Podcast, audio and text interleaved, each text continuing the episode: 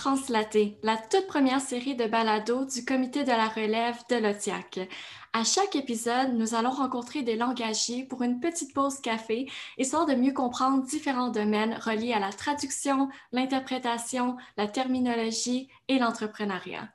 Mon nom est Annabelle Priant, je suis traductrice de l'anglais vers le français et c'est moi qui ai le privilège aujourd'hui de vous accueillir pour notre tout premier sujet qui est l'interprétation. Donc, sans plus tarder, mon premier invité est une personne très spéciale. Son nom est Olivier Lepage. C'est un interprète professionnel et il possède d'ailleurs sa propre entreprise. Olivier, bonjour. Bonjour Annabelle, merci pour la petite introduction, c'est bien gentil. Ben, ça me fait plaisir. Merci à toi de nous joindre pour cette pause café. Donc, euh, pour commencer, j'ai une petite question pour toi. Je voudrais savoir quelle est ta boisson chaude préférée? Hein? Oui, OK. Alors, ouais, celle-là, en fait, je m'attendais à ça parce que j'ai ma boisson chaude préférée à la main qui est mon café. En fait, c'est pas, pas très euh, original, mais j'ai demandé en fait euh, à ma femme, je dis c'est quoi ma boisson chaude préférée? Ben, elle dit c'est parce qu'à chaque jour, tu bois du café, puis c'est la seule boisson chaude que tu bois. Alors, je pense que c'est assez clair que c'est simplement un café euh, bien normal. C'est ma boisson que je me fais à chaque jour. La simplicité, c'est très bien. Euh, oui, exact. Ben, en fait, j'ai une petite cafetière italienne où je fais un bon euh, espresso parfois quand je me sens un peu fancy, mais n'importe quel café, ça fait, euh, ça fait la job, comme on dit. Très bien. Donc, est-ce que tu bois un café chaque matin avant de commencer à travailler? Hein? Oui, c'est très important. C'est, euh, on, on, met de l'essence dans notre auto, moi je mets du café dans mon corps pour bien commencer la journée. Ça se comprend. D'ailleurs, en parlant de travail, Olivier, tu m'as dit que tu étais interprète. Donc, je voudrais savoir, est-ce que tu pourrais parler un peu de ton parcours, euh, m'expliquer qu'est-ce qui t'a qu'est-ce qui t'a mené à devenir euh, interprète? Hein? Euh, mon Dieu, c'est un peu tortueux comme parcours hein, parce que j'ai jamais vraiment pensé à faire de l'interprétation avant, disons, la mi-vingtaine, au sens où je n'ai pas étudié en traduction dès le début. J'ai fait plutôt un, euh, bac en psychologie, euh, puis je ne savais pas vraiment où aller en fait. puis après ça, j'ai fait une session en, informatique parce que j'aime bien l'informatique, tout ce qui est techno, mais ce n'était pas nécessairement comme quelque chose qui était une vocation pour moi. C'est plus comme un passe-temps ou quelque chose comme ça. Euh, alors, je me suis dit, après cette session-là en informatique, je me suis dit, qu'est-ce que je peux bien faire? Faire quelque chose dans, dans, lequel je suis bon. Euh, puis en fait, j'ai toujours été bon dans les langues sans nécessairement m'appliquer plus qu'il faut. Euh, j'ai deux parents en fait qui sont dans le domaine des langues, alors ça a comme toujours été autour de moi. Euh, mais je n'ai jamais vraiment passé de façon professionnelle. Alors, bon, j'ai décidé de faire une maîtrise en traduction.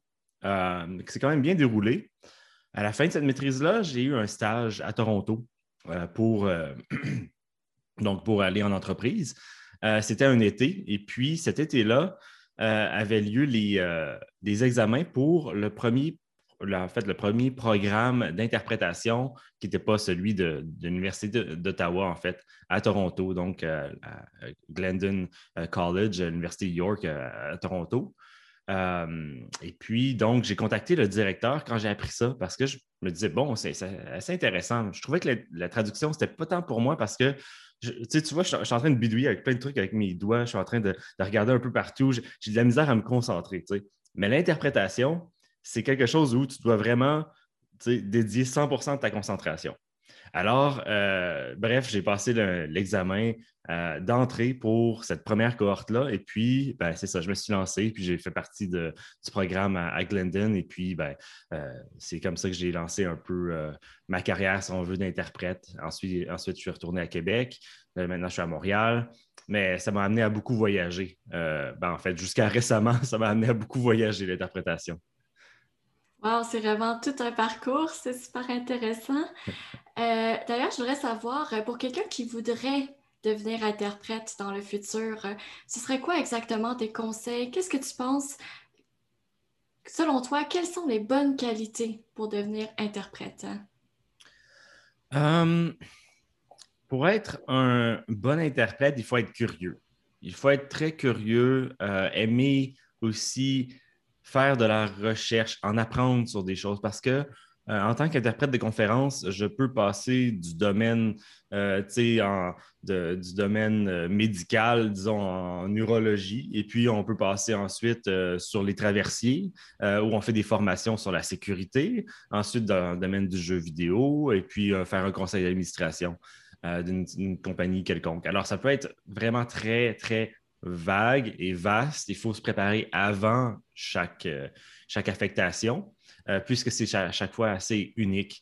Euh, donc, ça demande la préparation, il faut être curieux, euh, il faut vouloir en apprendre, et puis avec le temps, ça s'améliore parce que je me rappelle au début, moi, de mon parcours, je savais absolument rien sur la finance, mais vraiment rien. Puis c'est difficile dans ces domaines-là quand tu n'as pas vraiment de, connaissances de base. Alors, les collègues sont bien gentils. Souvent, on travaille en équipe. Et puis, en commençant, ben, c'est sûr qu'ils m'aidaient beaucoup. Hein. Ils m'ont envoyé leur lexique qu'ils avaient, eux, accumuler avec le temps. Puis c'est ce que j'ai commencé à faire. J'ai commencé à m'accumuler des, euh, lexiques. Donc, ouais, je dirais qu'il faut être clairement curieux. Il faut euh, connaître les langues que l'on veut, dans lesquelles on veut travailler sur le bout de ses doigts. c'est sûr, euh, l'AIC, qui est l'Association internationale des interprètes de conférences, recommande de vivre dans un pays où on veut pouvoir travailler avec cette langue-là. Donc, c'est l'espagnol, un pays hispanophone, au moins, disons, deux ans, euh, assez pour pouvoir comprendre la culture, les références, euh, les blagues qu'il peut y avoir. Euh. donc, ce n'est pas simplement de pouvoir parler une langue, c'est vraiment de pouvoir la comprendre profondément pour pouvoir travailler dedans parce que c'est des sujets quand même de pointe que, que l'on travaille. toi, tu es, traductrice, alors souvent on pose la question, hein, le, public en général, ah, combien de langues est-ce que tu parles? Euh, toi, tu sais, ben, c'est pas tant le nombre de langues, c'est à quel point tu peux bien les parler. Hein. alors, c'est vraiment ça la, question. Donc, quoi, je dirais, bref, euh, curiosité, vouloir apprendre, euh, bien parler les langues. Et puis, il y a une professeur qui m'a déjà dit, ça prend une voix qui est pas trop fatigante. Et puis, ben, c'est rare qu'on en rencontre, mais euh, en tout cas, c'est un, bon atout aussi à avoir hein, une belle voix quand même, une voix posée. Euh, mais euh, oui, je dirais que ce serait les trois choses. Oui. Au niveau de la voix, est-ce que tu dirais qu'il y a aussi des techniques au niveau de la façon dont vous parlez que vous devez adopter? Hein? oui, j'essaie le plus possible d'avoir une, une voix ou euh, qui n'est pas celle que j'utilise dans, tous les jours. Hein. Parce que dans la vie de tous les jours, je me rends compte que je marmonne beaucoup. Je marmonne beaucoup. Ce n'est pas vraiment une belle qualité à avoir ça au micro. Euh, alors, je, m'applique beaucoup à parler clairement quand je suis au micro, euh, à faire attention à la façon que, je prononce les mots. Hein. alors, concernant la voix, c'est sûr qu'il faut faire un travail parce qu'il faut s'écouter, en fait. Euh, alors, ça peut être euh, assez drôle, mais euh, la moitié du son que j'écoute, c'est ma voix ou presque environ. Parce que je, détache, je travaille avec des écouteurs, bien sûr, je détache un peu mon écouteur gauche le plus souvent pour pouvoir avoir un peu de rétroaction. Parce que dans notre tête, ça peut avoir l'air bien beau, mais des fois, on ne sait pas exactement qu'est-ce que l'on dit, comment on le dit. Alors, c'est vraiment important pour moi de bien juger si je prononce bien les mots, et puis, euh, si ça a du sens, euh, ce que je dis, c'est important aussi de, s'écouter. Ah, donc est-ce que tu utilises du matériel spécialisé pour faire de l'interprétation? Hein? Ah ben là, ces temps-ci, c'est sûr. Ces temps-ci, c'est sûr parce que, en fait, je disais que je voyageais beaucoup avec l'interprétation, mais là, ça, a tout arrêté. Hein. mais ça ne m'a pas empêché de voyager parce que j'ai fait même des affectations en Australie, en, Afrique de, l'Ouest durant, le, confinement, ce qui est assez drôle. J'aurais peut-être pas eu ces occasions-là sinon.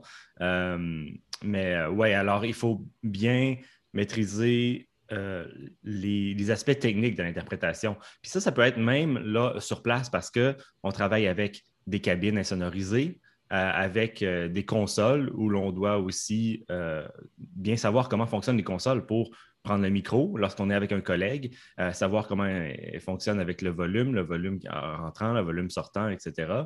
Euh, puis ça s'est un peu complexifié aussi avec, avec la, pandémie parce que c'est passé en mode numérique maintenant. Il y a toujours eu beaucoup de, gens qui, ou d'interprètes qui, euh, qui étaient rebutés par le travail en ligne, mais c'est devenu un essentiel maintenant. On ne peut pas vraiment passer à côté. Hein.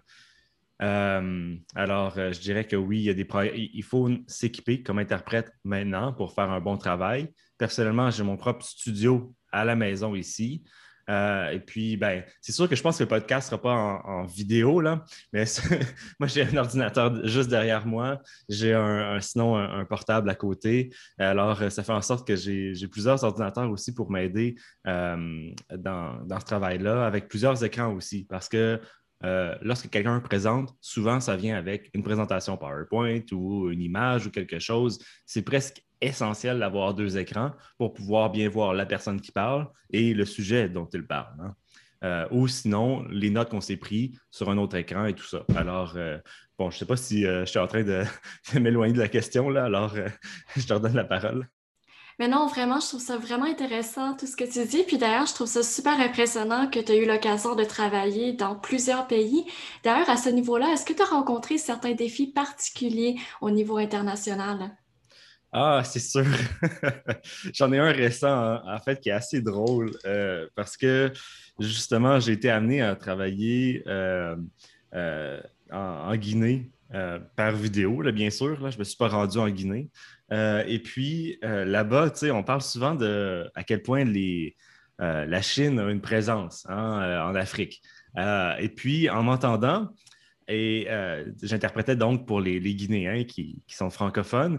En m'entendant, ils ont pensé Ah, c'est qui cet interprète chinois-là Parce qu'ils pensaient que mon accent, mon accent canadien, était un accent ben, chinois, tu sais, que c'est étranger, bref. Alors, il y, a, vraiment une présence tu sais, euh, très établie. Alors, c'est quand même drôle. Euh, mais j'ai dit Non, non, écoutez, je, suis canadien, là. C'est quand même, là. Je suis pas un interprète chinois, là. oh, wow, c'est vraiment comique. Super. Donc, euh, selon tout ce que tu me dis, on dirait bien que l'interprétation et la traduction, c'est vraiment pas du tout la même chose. Est-ce que tu pourrais un peu me parler de la façon dont ces deux domaines se distinguent ou même se rapprochent? Mm-hmm. Oui, bien, c'est sûr qu'on peut penser à des points communs d'abord d'entrée de jeu parce que c'est sûr que c'est une conversion linguistique hein, d'une langue à une autre. Euh, mais euh, il y a beaucoup de différences dans la façon dont c'est fait. Alors, c'est sûr que, ben, euh, de façon évidente, c'est par la voix. Lorsqu'on interprète, c'est de façon vocale ou signée, bien sûr, le langage des signes aussi, il ne faut pas l'oublier. Euh, mais euh, cette production-là, bref, se fait de façon presque instantanée. Donc, on parle de traduction simultanée. Alors, ça, c'est bien sûr la plus grosse, la plus grande différence. Hein.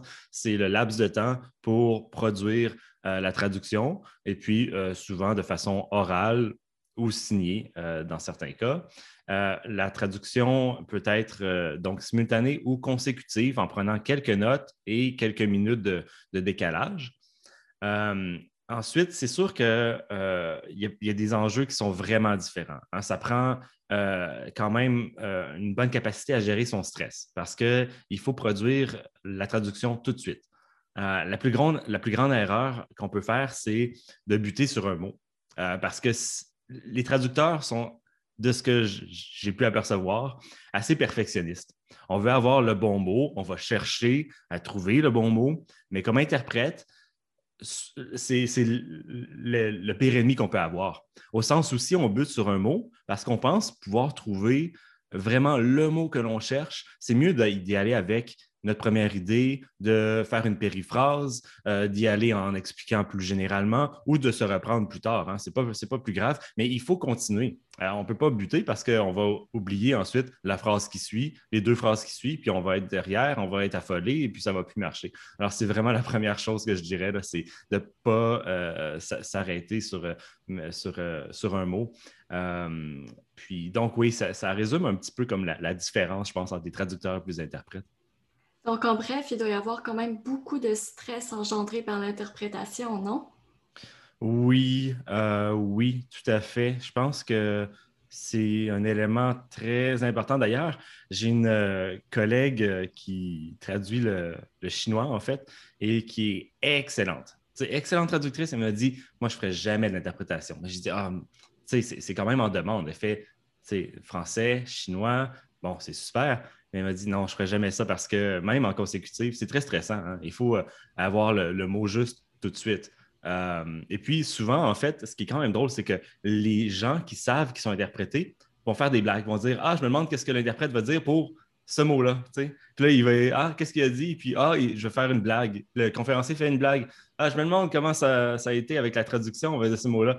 Alors, c'est quasiment comme si on faisait partie de, la relation euh, dans, la conférence ou dans l'événement, comme si on faisait vraiment partie de tout ça. Hein. Alors, bien qu'on soit invisible, euh, il y, en a beaucoup qui savent très bien qu'on est là. ah, ben c'est super. Puis, est-ce qu'il y a certaines méthodes que les gens adoptent pour gérer ce stress-là? Euh, c'est vraiment une bonne question, en fait. Pour gérer ce stress-là, euh, ben, je pense que ça vient un peu avec l'expérience. Hein. Alors, c'est sûr qu'au début, on va être plus affolé, mais si on ne sent pas de stress, c'est qu'il y a quelque chose qui ne marche pas parce que c'est normal d'être en direct et de ressentir du stress. Euh, j'ai un collègue que je connais qui fait des euh, qui dessine sur une feuille de papier des tout petits carrés de façon contiguë. Alors là, il n'arrête pas, il fait des petits carrés puis il, se concentre. J'en connais qui vont girbouiller aussi. Moi, ça m'arrive aussi. Euh, mais sinon, c'est tellement. Euh, il faut, il, faut, produire rapidement. Alors, je vais seulement que me concentrer sur le message. Euh, on n'a pas vraiment le temps de penser qu'on est stressé. On peut être stressé, mais si on pense qu'on est stressé, ben là, ça va nous stresser plus et ça va être encore pire. Alors, ben, le stress, soit c'est supposé être un allié, hein. c'est supposé être un moteur, ça nous dynamise et tout ça. donc, c'est pour certaines personnes, ça va être plus facile que d'autres à gérer. Euh, moi, personnellement, il y a plusieurs, en tout cas, plusieurs contextes où on peut donner une interprétation. Euh, les plus stressants, je trouve, c'est quand on doit aller sur scène et puis faire de la consécutive. Alors, la personne va parler, il va avoir un moment de pause et puis l'interprète va interpréter basé sur ses notes. Ça, c'est très difficile parce que d'abord, on, doit avoir le bon son, on doit prendre des notes de façon adéquate et puis euh, le garder en mémoire pendant deux, trois, quatre, euh, cinq minutes, dire aux, conférenciers est-ce que c'est possible d'arrêter parce qu'ils ils oublient qu'ils sont interprétés. Alors, euh, ouais, j'ai pas vraiment de réponse pour ça, mais c'est clair qu'il faut faire face à, du stress. Et au niveau de ta voix, qui est ton instrument de travail, hmm. est-ce qu'il y a certaines précautions que tu dois prendre à cet égard? Hein? Ben, euh, c'est une bonne question. Hein. Moi, je suis quand même assez jeune comme interprète. Euh, alors, je n'ai pas eu de problème avec ma voix, mais je, remarque que des interprètes plus âgés bien, vont, vont avoir. Ben, en fait, n'importe quel interprète va souvent avoir de l'eau avec soi. Euh, et puis, c'est vraiment important d'avoir de, l'eau parce que si on s'étouffe durant l'interprétation, on va chercher à prendre une petite gorgée, quelque chose. Si on tousse, c'est important quand même de reprendre rapidement. Euh, pour les précautions, personnellement, euh, pas vraiment, mais je fais des exercices un peu avant d'entrer en cabine ou d'entrer dans mon travail où je, fais les. Euh, je dis des, quelques mots, je me pratique la voix, j'ouvre ma bouche. En fait, c'est surtout pour ouvrir ma bouche, dire les euh, les voyelles, A, E, I, O, U. et puis je me pratique, bon, peut-être qu'on ne verra pas ça en audio, mais en vidéo, mais j'ouvre ma bouche vraiment. D'ailleurs, il y a un exercice pour moi qui marmonne souvent, c'est de mettre un crayon dans sa bouche, de fermer sa bouche et puis d'essayer de prononcer des mots hein, pour essayer vraiment de faire forcer les muscles pour bien prononcer. ah, intéressant. Et est-ce que tu dirais que tu utilises certaines de ces méthodes euh, dans ta vie de tous les jours? Euh, est-ce que tu as des déformations professionnelles assez particulières? Ah, ah oui, oui, oui, oui. Ah, c'est euh, parce que des, fois, je rencontre un mot et je me dis, oh mon Dieu, comment est-ce que ça, quel serait ce mot-là dans l'autre langue? un mot en français, ah, qu'est-ce que ça serait en anglais? Puis des fois, même dans les journées de congé que je peux avoir, dans les fins de semaine, je vois un mot, puis là, ça me restait avec moi la, journée au complet, puis j'allais au bout de la langue, je me dis, ouais, on sait quoi déjà ce mot-là? Euh, alors, ouais, je dirais que ça m'occupe euh, beaucoup dans, ma vie quotidienne, même après le travail, surtout quand ça a été stressant, on dirait que je m'accroche à certains mots, certaines choses que j'ai dites. Euh, alors, ouais, clairement. Super. Donc, euh, Olivier, j'ai ici euh, quelques petites questions qui proviennent mhm. d'ailleurs du comité de la relève. Donc, ce sont des questions qui ont oh, été... De mes collègues. Oui, qui ont été très, très en demande. Donc, si tu veux bien, on pourrait les énumérer un peu. Ben Donc, ma première serait, est-ce que l'on doit connaître les coutumes et les normes des autres cultures pour bien interpréter leur langue? Euh, Oui, oui, oui, tout à fait. Ben, c'est le meilleur exemple, c'est que on doit avoir une bonne connaissance générale. Et puis, euh, par exemple, dans une rencontre, euh, ça va souvent commencer avec Ah, puis c'était quoi le, résultat hier du Canadien de Montréal où ils vont nommer tel joueur. C'est important quand même de savoir qu'est-ce qui s'est passé ou avec les Américains, puis le, Super Bowl. On va souvent parler, si on en rencontre avec des Américains, on peut se dire, bon, ben, c'est quoi le résultat du Super Bowl? On enregistre ça euh, dimanche. Hein. Aujourd'hui, c'est le Super Bowl, alors je pense à ça. mais c'est sûr qu'il y a beaucoup de références qui sont importantes, euh, euh, des personnages classiques, des, histoires populaires, des références. si on va en Europe, il va y avoir beaucoup de références peut-être au soccer. Hein. Avant de commencer officiellement les rencontres, il va quand même, quand même y avoir un peu de discussion. Alors, oui, c'est très important. Bref. Super. Et puis maintenant, certaines personnes voudraient savoir euh, que devrait-on savoir avant de se diriger vers une carrière d'interprète? Euh, il faut savoir que les emplois permanents sont très rares. En fait, euh, il y a au niveau fédéral le Parlement avec les conférences. ensuite, il y a Queen's Park, donc l'Assemblée législative ontarienne. Il y a l'Assemblée législative au Nouveau-Brunswick. Euh, qui offrent des postes permanents. Mais sinon, il n'y a pas vraiment dans le marché privé d'endroits qui embauchent euh, de façon permanente. C'est plutôt par contrat. Euh, parce que ça fonctionne selon les événements. S'il y a des événements et puis on demande du russe, du portugais, bien, on ne va pas engager un interprète, une firme ne va pas engager un interprète permanent pour du russe ou du portugais, alors qu'il va y avoir des événements ponctuels. Hein. Euh, un ou deux par année ou quelque chose comme ça. Euh, même chose pour l'anglais français, qui sont les langues, bien sûr, les plus en demande euh, au, Canada. alors, il faut faire, il faut savoir comment bien faire de bonnes relations. Et puis, déjà en sortant de ces études, il faut être prêt à travailler. On n'a pas de formation, il n'y a pas de mentorat ou de stage au travail parce que en fait, il faut. C'est comme si, disons, le Canadien de Montréal embauchait un joueur puis disait Bon, ben, tu sais, va sur la glace puis euh, on va te, on va te former en stage. Tu n'as pas besoin d'être très bon au début. Non, non, c'est que dans chacun des contrats, c'est important de bien travailler, d'être prêt à faire le travail, de s'être préparé et d'arriver confiant euh, et, prêt à travailler. Alors, c'est sûr qu'en se lançant, c'est quand même un peu se lancer dans le gouffre. Hein. il faut être quand même confiant de ses capacités. Euh, faire des bonnes relations, savoir comment être un travailleur autonome avec tout ce que ça implique. Alors, euh, oui, c'est beaucoup, euh, c'est un peu stressant quand même comme profession, hein, parce que justement, il n'y a pas beaucoup de, filets de sécurité dans ce métier-là.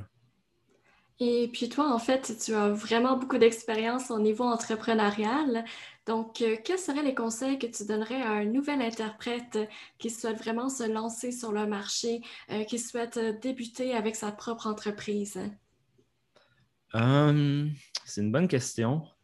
Hum, d'abord, je dirais euh, contacter euh, les différents interprètes. les interprètes, on n'est pas, pas beaucoup. Hein. il n'y a pas beaucoup d'interprètes. Et puis, euh, connaître, faire connaître son nom aux agences. Ensuite, être prêt.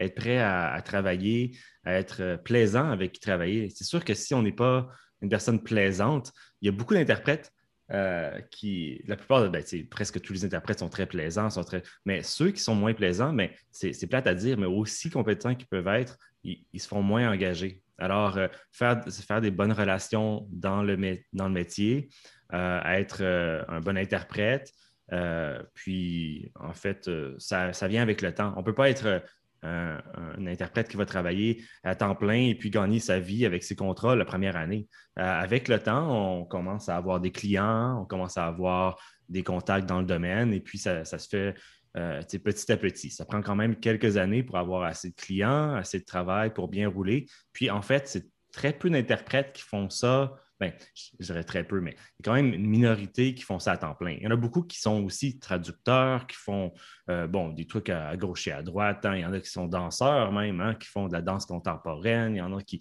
font plein de choses euh, parce que ça vient selon les événements. Alors, euh, ça, ça, permet aussi une, bonne souplesse dans son métier. Euh, mais ouais, alors c'est, je pense que c'est. Est-ce que j'ai bien répondu? Je ne sais pas trop.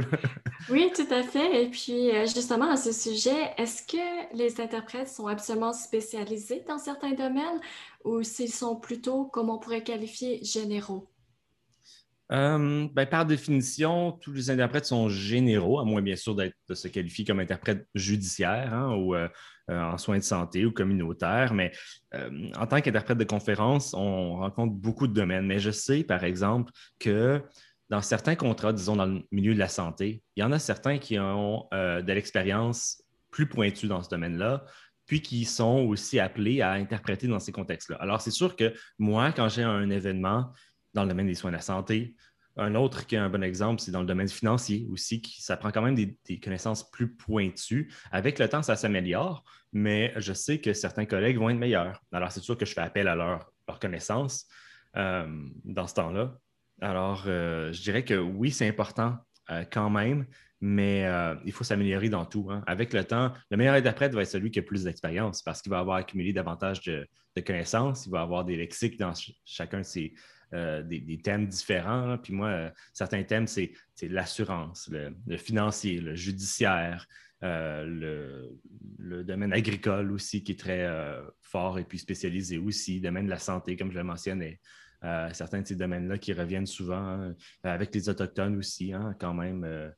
alors, oui. Très bien. Donc, euh, pour une dernière question pour toi, Olivier, je voudrais savoir, tu as une entreprise très florissante, mais en ce moment, nous vivons une période très difficile qu'est la pandémie de COVID-19. Donc, je voudrais savoir comment est-ce que cette situation influe ton entreprise? Comment est-ce que tu vis ça exactement? Euh, oui, c'est une excellente question en fait parce que euh, justement, ça a changé du tout au tout, l'entreprise. Euh, parce que, disons, mi-mars, si on se, ramène, à mi-mars 2020, euh, il y a eu la fermeture hein, des entreprises, qui était quand même une mesure assez drastique. Et puis, euh, en tant qu'interprète, nous, on va d'un événement à un autre. Et du jour au lendemain, je me souviens de l'annonce, tout a arrêté. Alors, tout a été annulé. Nous, les contrats qu'on avait pour le reste du printemps, pour l'été, même à l'automne, on avait quand même un calendrier assez chargé. Tout a été annulé, vraiment là, annulé.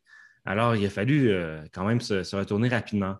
Euh, et puis, c'est sûr que des événements devaient se tenir. Hein. On pense à des assemblées générales annuelles euh, qui, par règlement intérieur, souvent, règlement interne plutôt, je devrais dire, doivent se, passer.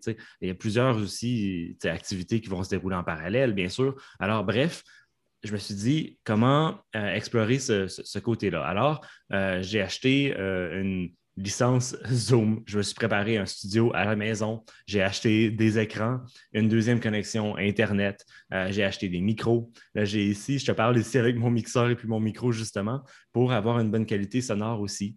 Euh, ce qui est important, c'est aussi d'avoir un, Internet qui est connecté, hein, parce que euh, les réunions qu'on a en mode virtuel, surtout au début, c'était assez. les gens étaient assez perdus. Maintenant, les gens savent un peu comment ça se passe, mais les gens étaient un peu perdus au début. Euh, il y a des gens qui se déconnectaient, qui ne savaient pas vraiment comment leur son n'était pas bon, tout ça. Alors, il y avait un rôle à jouer important. Puis moi, j'ai prêté euh, j'ai commencé à prêter et organiser des rencontres, dans le fond, pour euh, beaucoup d'organismes un peu plus petits qui n'avaient pas les moyens nécessairement de se payer une plateforme avec un abonnement annuel ou euh, d'avoir un technicien sur place et tout ça. Donc là, moi, j'ai commencé un peu à aider justement ces organismes-là, beaucoup à but non lucratif, hein, qui, ont, quand même, qui avaient besoin d'organisation pour leur événement, leur assemblée générale et tout ça qui se passait en mode virtuel. Alors, euh, soit virtuel ou hybride. Euh, il y a aussi des gens qui ont des studios qui m'ont appelé. Puis, bref, ça a changé du tout au tout parce que j'ai réussi à former des collègues à moi aussi sur la façon d'interpréter en ligne, ce qui n'est vraiment pas facile non plus parce que euh, en tant qu'interprète, on travaille souvent en équipe. Alors, après notre tour, un tour d'environ 30 minutes, disons, on passe la parole à, notre coéquipier. et puis, ça, ça se fait pas si facilement lorsqu'on ne réussit pas à se voir. Il faut, là, maintenant, s'écrire dans le chat ou avoir une application d'ouverte pour se, pour se le dire. Et puis, il existe beaucoup d'applications aussi. On pense à Zoom que moi, je suggère souvent aux clients. Euh, il y a une fonction d'interprétation qui, est sur Zoom. Puis c'est bien parce que beaucoup de participants connaissent déjà euh, Zoom, mais ce n'est pas nécessairement la meilleure parce qu'en tant qu'interprète, on ne peut pas entendre notre collègue. Alors, il existe d'autres plateformes. Euh, euh, il existe Kudo, il existe Interprefy, qui ont toutes leur aussi manière de fonctionner. bref, ça m'a amené à acheter des licences de plateforme, à travailler avec des collègues et puis leur leur faire des recommandations, à aussi faire des tests avec des clients pour montrer que ça peut se dérouler en ligne aussi, une euh, rencontre euh, bilingue avec de l'interprétation. Alors, c'est sûr que tout ça, ça m'a amené à me faire un studio, à acheter des licences de plateforme, à proposer, faire commencer à la coordination. Puis avec le temps, la coordination a commencé à prendre plus de place. Et puis je dirais que maintenant, ça a tellement été populaire que mon rôle, est passé de 90% du temps interprète à peut-être 50% parce que maintenant, je dois maintenant organiser, coordonner tout ça.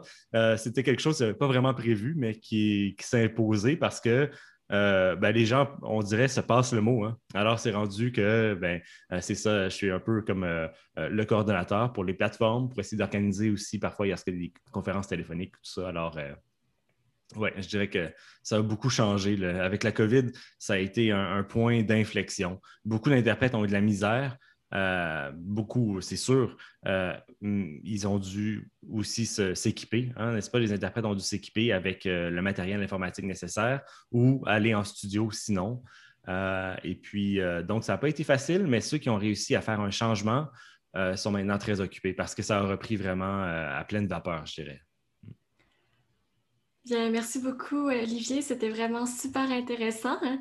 Donc, euh, malheureusement, notre temps est déjà écoulé pour aujourd'hui, mais ça a été vraiment un grand plaisir de converser avec toi. Déjà, mon Dieu, j'aurais pu, pu continuer pendant des heures. ben, merci beaucoup, Annabelle, pour l'invitation. C'était vraiment un grand plaisir euh, d'être euh, participant à cette première émission et puis, ben, bon succès. Ben, merci beaucoup à toi aussi. Hein.